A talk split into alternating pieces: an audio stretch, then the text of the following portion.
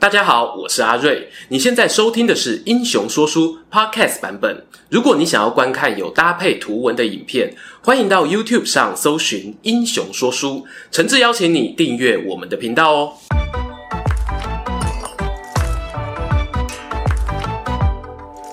Hello，英雄说书的观众朋友，你们好，我是说书人阿瑞，替大家带来精彩的英雄故事。又到了我们明初军阀时间啦。严格来说，今天要介绍的主角。不能算是军阀，他是台湾观众熟悉的老蒋蒋介石麾下一位知名将领，而且哦年纪呢比起我们之前聊过的吴佩孚、段祺瑞都还要年轻，是在孙中山过世后呢才进入了由蒋介石担任校长的黄埔军校就读，就此加入国民革命军。随后呢，参加过北伐、中原大战、国共内战、对日抗战等等重要战役，作战风格哦以身先士卒、悍不畏死闻名，作战的胜率哦也不低哦，还曾经被老蒋称赞为是模范将军。然而，这样一位看起来哦应该要稍微在历史课本带上几笔的人物，最后呢却消失在我们的记忆中。究竟他人生中遭逢怎样的巨变呢？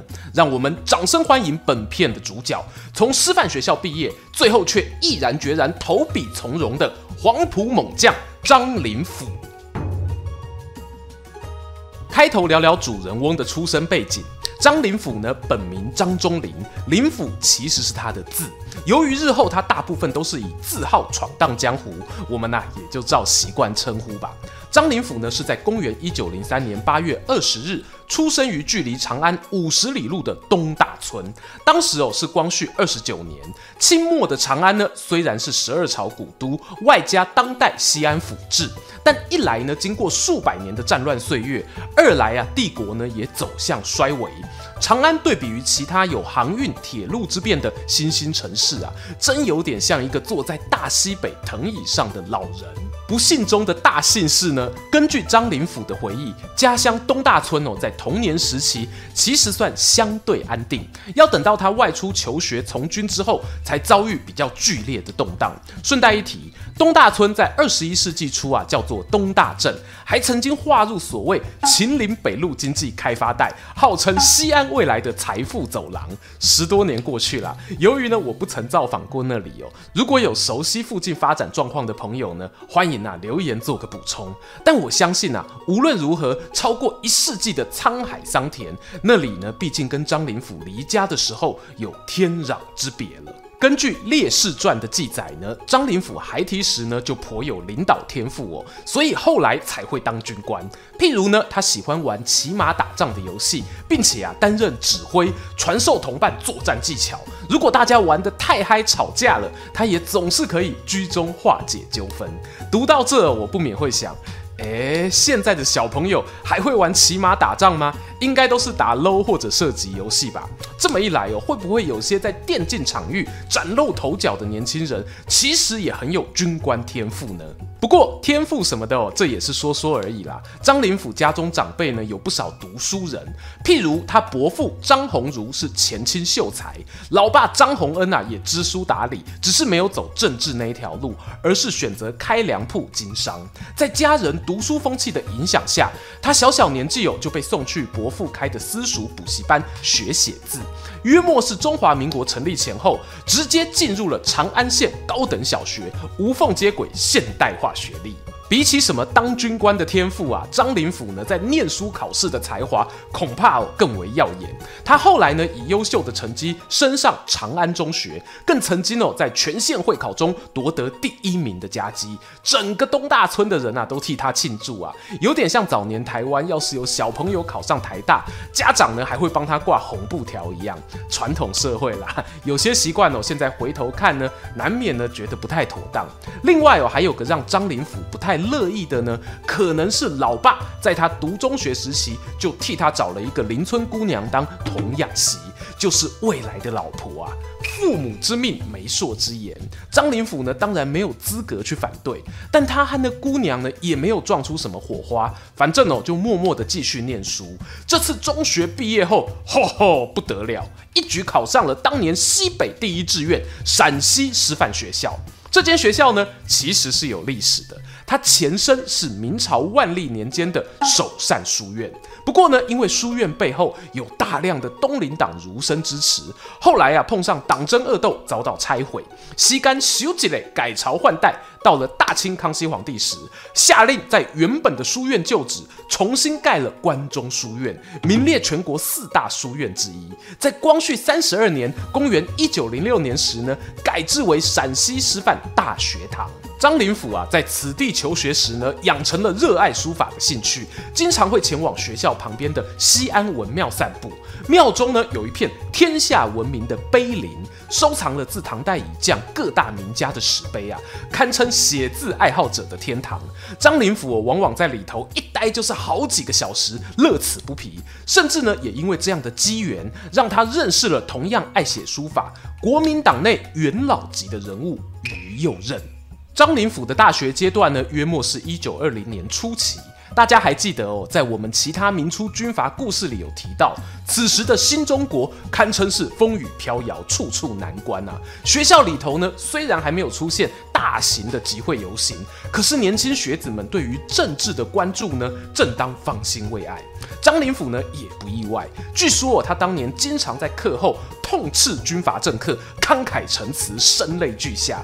如果呢是活在有脸书的时代啊，不难想象哦，他很可能会是新一代的笔战大师。一九二三年时，张灵甫大学毕业，返回家乡从事教职。但是啊，他打算在学术领域有做更深入的钻研，说服了父亲呢，让他去京师报考大学，而且不负学霸本色哦，一考就中，他录取了北京大学历史系。然而这一次呢，他却没有缘分完成课业，只念了一年多就被迫辍学返回西安。这又是什么原因呢？根据一些张家族人的回忆表示，哦，当时啊是因为无法负担张灵甫在北京的生活费用，才只好让他放弃学业。But 这个说法呢，有一点语带玄机呀。前头讲到，张灵甫的老爸呢是粮商，而他们张家过去哦，在西安是有几十亩以上的田产。当年北京大学的学费呢，是一年二十二银洋，折合呢约两亩麦田的收成。正常情况下哦，应该是有能力负担的。此外呢，张灵甫的堂哥也是从北京朝阳大学毕业，张家人理论上呢，也应该会知道北京物价状况，不至于错估自己的经经济能力，因此呢，大家最爱的八卦时间又过来了。很多人啊在猜，让张灵甫辍学的原因应该是意外。什么样的意外呢？有两种说法。第一个是天灾。二十世纪初年呢，在陕西啊，曾经有过久旱无雨。造成十年左右的欠收。然而，我们张灵甫呢，是一九零三年生的。换句话讲哦，他读大学时呢，都已经二十出头，理论上呢，已经撑过了最苦的时候。同时啊，跟根据记载，在一九二五年时呢，关中地区甚至还有出现过短暂的大丰收。因此，天灾的说法哦，好像又站不太住脚。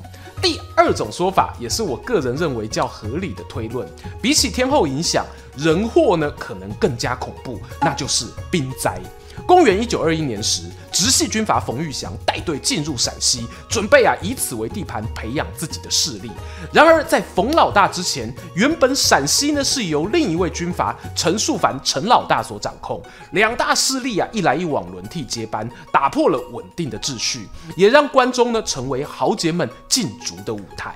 农村人口哦因为战乱而流动，很可能呢是让张家突然收入短缺，没有办法供张灵甫继续念书的主因。这恰恰可以解释为何张灵甫一回到长安没多久，马上又转往开封从军。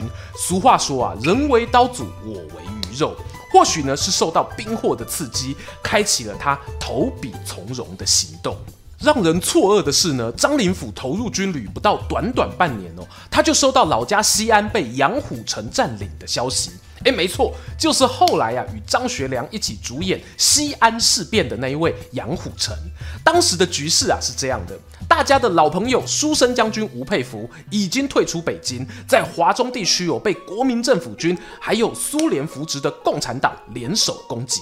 而杨虎城呢，这时名义上啊是国民军阵营，他所防守的西安就遭到吴佩孚派出七万多人包围，守得住啊就是大功，守不住的话呢，国民党的北伐进度也将大幅落后。这段故事啊，我们未来有机会再慢慢说。当时的结果是守住了。可是西安、啊，被敌人团团包围超过两百天，城内呢饿死的老百姓保守估计有上万人，加上因战伤亡的士兵哦，可能突破五万。西安围城战造成的影响呢，不只是主城本身，邻近的东大村的麦田村庄也惨遭劫掠，某种程度上啊，是斩断了张灵甫的家族后援。他知道哦，自己恐怕没办法回到过去那一种无忧无虑的求学生活了，必须靠着。武力在乱世中杀出另外一条道路。我们把镜头转到张灵甫刚到河南开封时，他最初加入一位陕西出身的草莽英雄胡景翼麾下。不过啊，胡大哥的军队中呢，草根气息浓厚哦。对比这位师范学校毕业、北大辍学的高材生来说呢，总是有点格格不入啊。或许呢，老天爷冥冥中自有安排。胡景翼在一九二五年四月中就因伤过世，他的军队中哦，就有不少人想趁机转换跑道，包括张灵甫在内。同一年的六月，张灵甫呢就遇到了一位老朋友，那是代表国民党来开封安抚军心的于右任。于右任呢，对于这一位当年在陕西写的一手好书法的年轻人啊，很有印象。加上呢，他也致力于拉拔同乡青年加入革命的行列。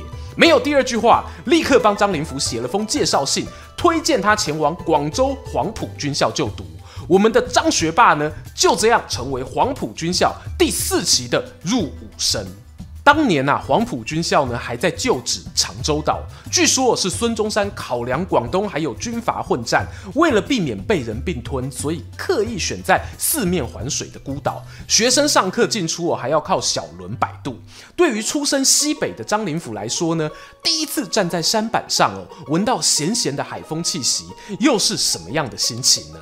在那样的时空背景下，黄埔军校其实没有太多时间给学生训练养成，课程啊都是浓缩再浓缩，提炼再提炼。我们说小张呢是第四期，他前头第一、第二期的学长只上课六个月哦就出去实战了，有不少人呢已经成为革命先烈。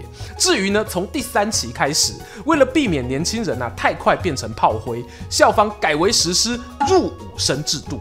新生啊，必须先受半年入伍训练，通过考试升格为军官生，再受一年专长训练后才能毕业，也就是啊，有一年半的时间。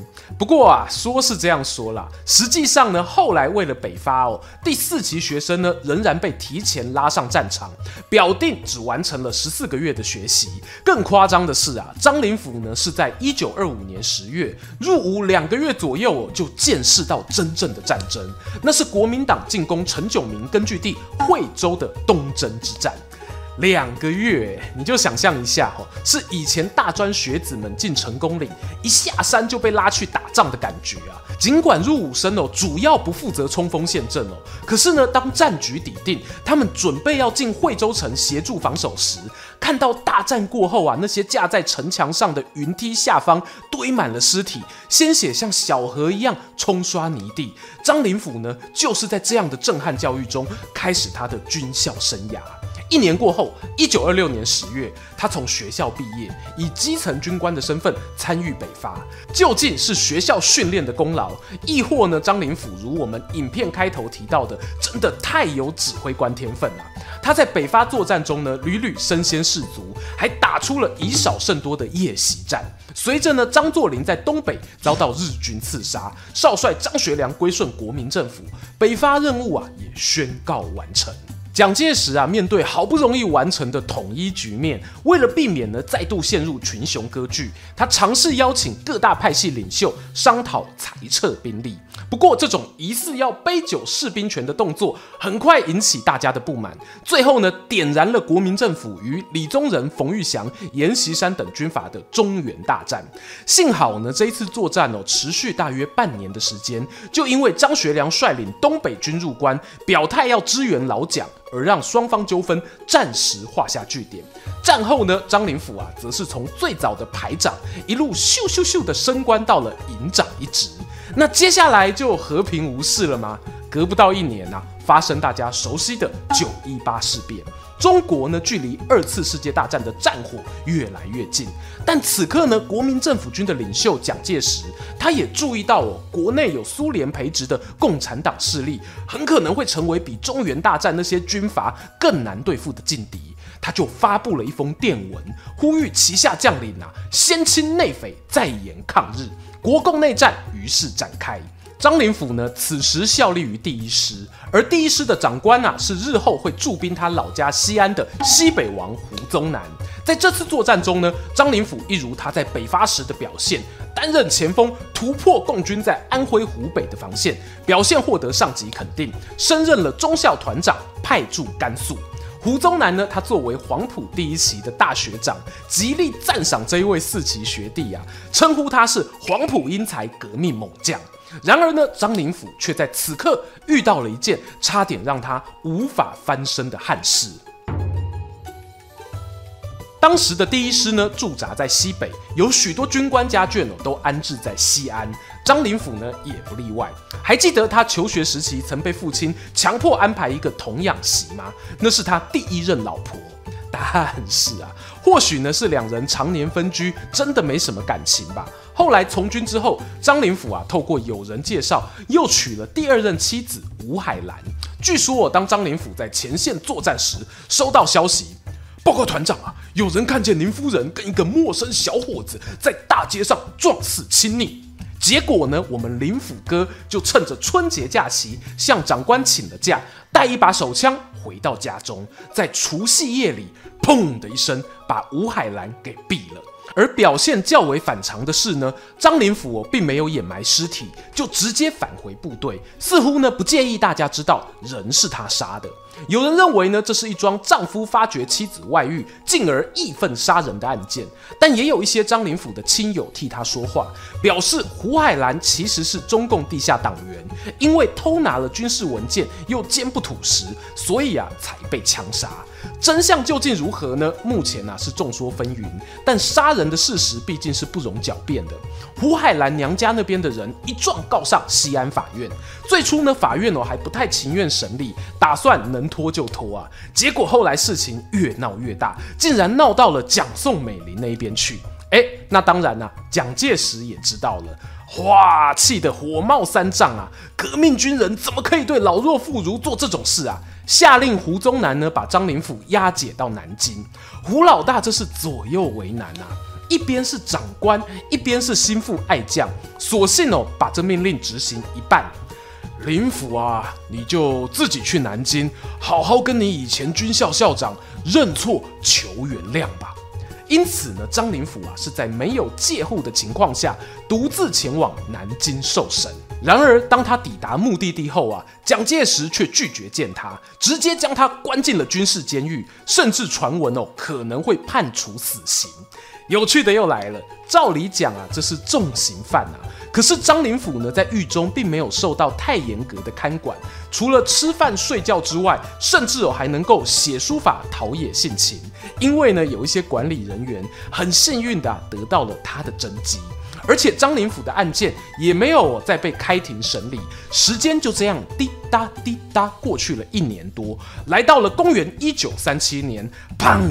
卢沟桥事件爆发，南京呢面临日军进逼的巨大压力，国民政府下令啊，所有服刑中的官兵，除了政治犯以外呢，通通出来共赴国难，让你们戴罪立功。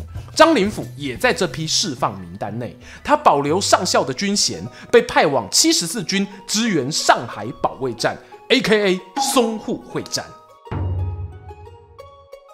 当时啊，日军呢在北方已占领了天津、北平，如果能在攻占数一数二的商港上海，接下来进占中国本土的战略计划就不是梦想。然而，国民政府军也知道这个对外门户不能随便抛弃，你丢了上海，接下来就要丢南京，日军就能沿着长江流域一直打进来。因此，国军的战略呢就是以人数优势。不计成本的想要在此卡住敌人，能卡多久是多久。上海的战火呢，是在一九三七年八月中开始。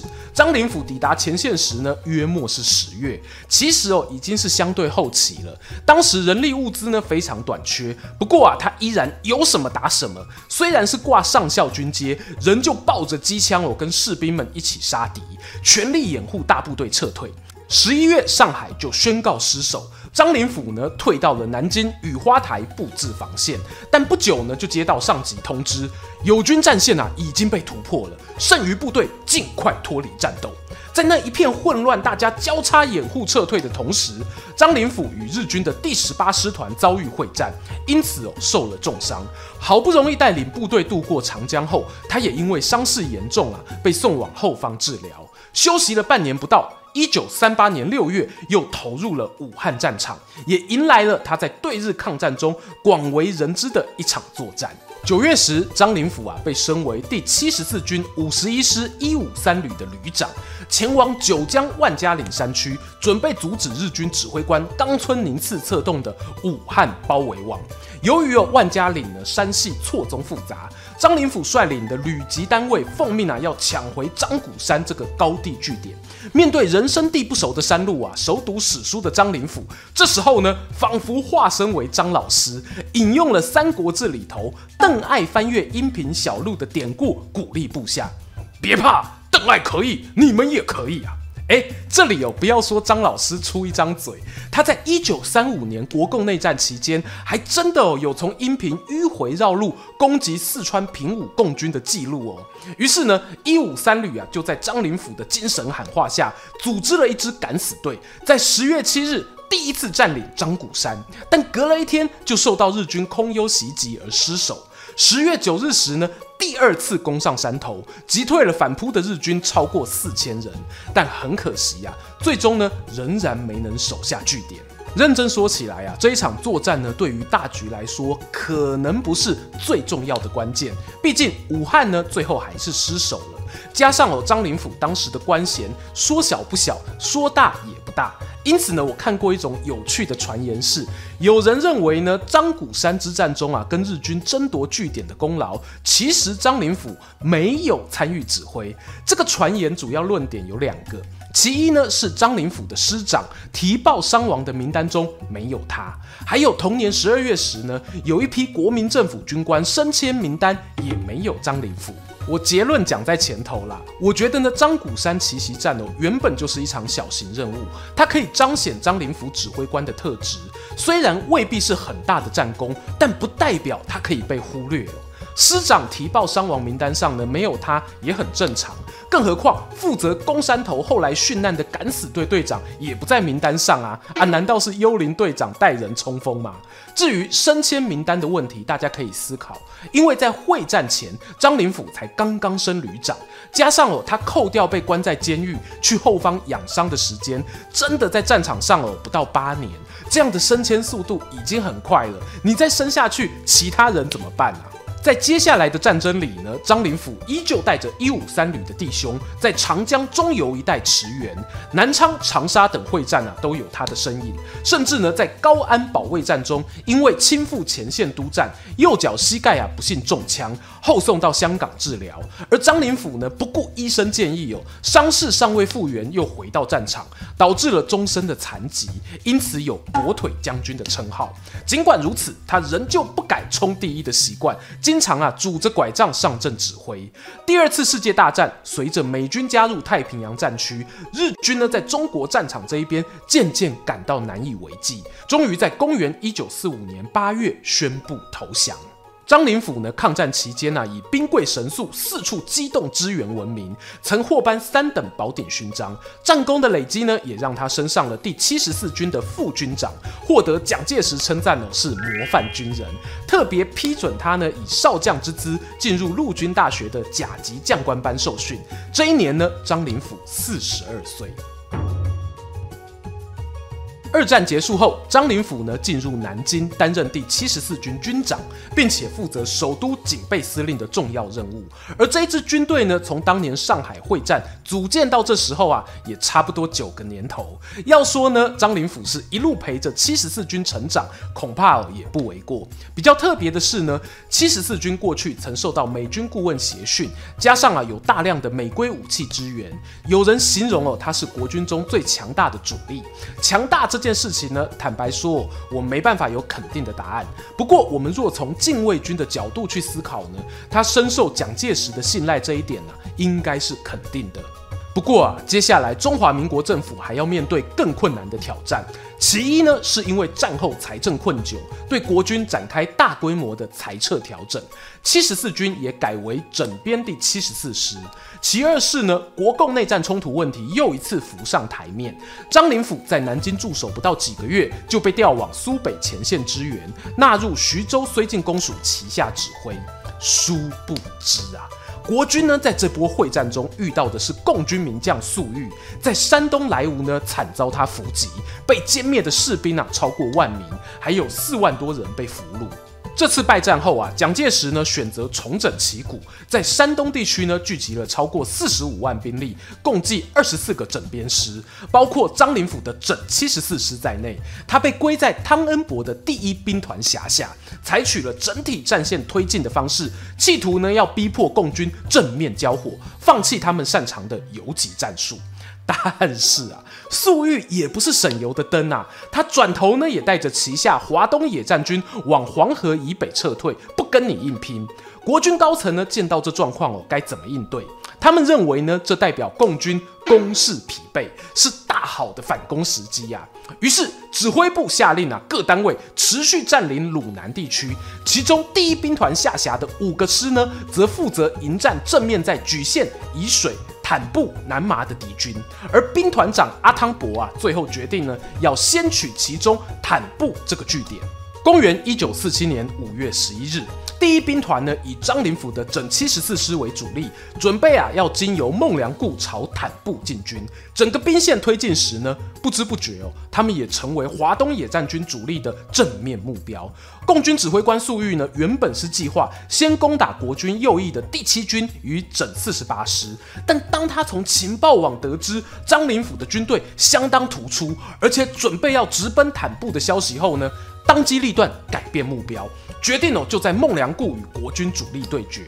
当然，这个选择呢是很有风险的，因为整七十四师周围还有大量国军可以支援。粟裕的想法是呢，只要成功阻挡南北各路的援兵啊进入孟良崮，短时间呢往中央进行猛攻，就能够一举歼灭国民党的精锐之师。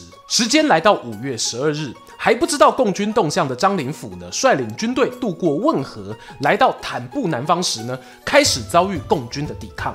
双方激战到十四日清晨哦，还在僵持。随后呢，张灵甫发觉状况不对，因为后方垛庄一带呢，竟然呐出现共军的踪影，这意味着呢自己很可能哦已经陷入了包围。他立刻禀报兵团长阿汤伯，请示呢放弃进攻坦布，带兵哦往南撤退。当天傍晚呢，就返抵孟良崮附近，同时收到兵团司令部的指示，希望他不要继续移动，就坚守孟良崮，等到附近的友军赶去支援。这份战报呢，同时也传给了老蒋，他看到之后啊，说了四个字：又惊又喜。惊的是呢，张灵甫的部队怎么会驻扎在那个地方呢？喜的则是哦。这个意外让他有了灵感，因为孟良崮附近方圆百里内啊，有大约四十万的兵力，如果能够突围过去支援，刚好呢以张灵甫为中心，成为一个大圆包小圆的内外夹击态势，这也算是哦他盼了很久与解放军正面对决的机会。然而蒋介石啊没有料到的是，过去以救火队之姿抢救过无数国军的张灵甫，这次呢却没有办法撑到友军前来支援。当他在日暮西山抵达孟良崮，收到上级要他死守的命令时呢，曾经哦气愤地对旁人表示：“长官不知道我们主要的火炮都是重装备吗？这一边山路崎岖难行啊，就像牵一只大水牛上石头山，仗还怎么打？”而实际状况呢，其实远比我们想象的还要艰困。孟良崮一带啊，是坚硬的岩石地形，不仅缺乏水源，也没有办法快速构筑临时防御工事。有人说呢，将在外，君命有所不受。张灵甫为何不抗命突围？搞不好还有一线生机呢？其实哦，这件事他也想过。不过，当他后来又收到中央命令，表示会火速调动大军支援，并且和他里应外合，完成歼灭共军的伟大计划，不知道该说他单纯还是勇敢。张灵甫选择了违背自己的直觉，去配合长官。五月十五日下午一点，共军呢从四面八方开始对孟良崮发动总攻击。碍于地形限制，国军呢没有办法架设重型火炮，只能够依靠巨石与山头狭小的阵地啊抵抗冲击。战况之惨烈啊，连共军主帅粟裕也表示，从参加解放战争以来呢都很罕见。到了黄昏时分，张灵甫一度想要率军往东南西南方突围，但是以失败告终。时间进入被围攻的第一夜，孟良崮外围的卫星据点几乎都已经沦陷了。整七十四师呢被压缩在方圆五公里左右的山区中，国军呢试图想要空投补给弹药支援，却都落入了共军手中。五月十六日上午，最近的友军呢，虽然来到十公里外，但仍然无法突破封锁。时间到了傍晚时分，这是张灵甫在孟良崮看到的第三次日落，也是最后一次。他看到共军啊，已经非常靠近自己师部指挥所的外围了。为了避免被俘虏影响士气，张灵甫发出最后一通电报给兵团长，还有左右前来支援的友军，上头写道。本师已尽最大努力，唯有舍身成仁，以报党国。随后，张灵甫拿出预先写给第四任妻子王玉玲的遗书，交给参谋杨占春后，便与副师长蔡仁杰在内等六人自强殉国。孟良崮一战就此画下句点。张灵甫殉难的消息呢，传到蒋介石耳中，不只是对国军造成战力沉痛的打击，也在他心中哦蒙上一层阴影。日后撤退来台呢，除了让张灵甫以烈士第一人入祀忠烈祠之外，凤山步校有一条灵甫路，官校呢则有灵甫楼作为纪念。然而，我相信再多的事后纪念都无法挽回已经造成的遗憾。很多人都在讨论啊，孟良崮这战的悲剧，难道就无法避免吗？碍于本片篇幅的关系哦，我这边呢就讲我个人印象最深刻的几个因素。事实上呢，有很多人会说张灵甫死守孟良崮，他自己是不是要负一半责任？我认为哦，就算张灵甫有责任，他的长官汤恩伯，甚至陆军总司令顾祝同的责任，都要比张灵甫更大。最初国军拟定的作战计划，坦布的进攻路线并非主轴，这是汤恩伯后来才更改的命令，甚至呢还选择走比较近，经过孟良崮的山路，而非比较远哦，可是平坦适合重装备的公路进攻。这一些细节都让战争一点一滴的导向对敌军有利的态势。当然，还有很多人提到，吼，当时国民党高层已经有被共产党渗透，这个部分呢，我相信确实有影响。但一场大规模战争的胜负，最大因素其实还是要看指挥官本人的战略布局。如果以本片提到的孟良崮会战前后国军与共军的指导方针去比较，会发现呢，蒋介石采取的是夺取重要城市据点为主的思维，而共军呢，则是以歼灭敌人有生力量为目标。你夺下的城池再多，没有足够的兵力驻守呢，也是枉然。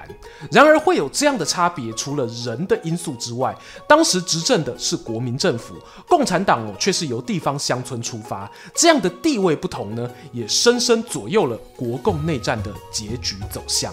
前头提到，负责保管张灵甫遗书的参谋杨占春，他于战后呢被俘虏关押了半年，出狱后啊才有机会将遗书转交给夫人王玉玲。王玉玲呢作为张灵甫的第四任妻子，两人呐其实是在对日抗战快结束前才成亲的。当时呢他年仅十七岁，而孟良崮之役发生的当下，他们的幼子张道宇还没有满月。公元一九四八年时，王玉林啊带着儿子来到台湾。由于张灵甫身后啊并没有留下太多遗产，幸好透过时任陆军总司令孙立人的资助费用，王玉林得以前往美国纽约求学，习得了会计专长。大部分时间呢都在美国工作，直到退休才返回上海定居。这一位与丈夫缘浅的大时代女性啊，是于二零二一年的十月离世。她总让我想起戚继光的老婆，在那样的乱世中，作为军人的眷属所要承担的压力，往往让人难以想象啊。听完今天的故事呢，不知道大家对于这一位黄埔军校出身的传奇名将有什么想法呢？欢迎各位在底下留言跟我们分享，也邀请大家不吝订阅英雄说书频道，追踪说书人阿瑞的 Instagram，我会在那边分享更多说书日常，期待和你们下次空中再见。喜欢今天的故事吗？画面右边哦，还有更多推荐影片可以追哦。诚挚邀请您动动手指订阅我们频道，打开小铃铛，选择接收全部消息，这对英雄说书的帮助非常非常大。如果你还想要给我们更多鼓励，也可以扫描加入会员 QR code，用每个月一杯咖啡的钱赞助团队创作更多好故事。我们下次见。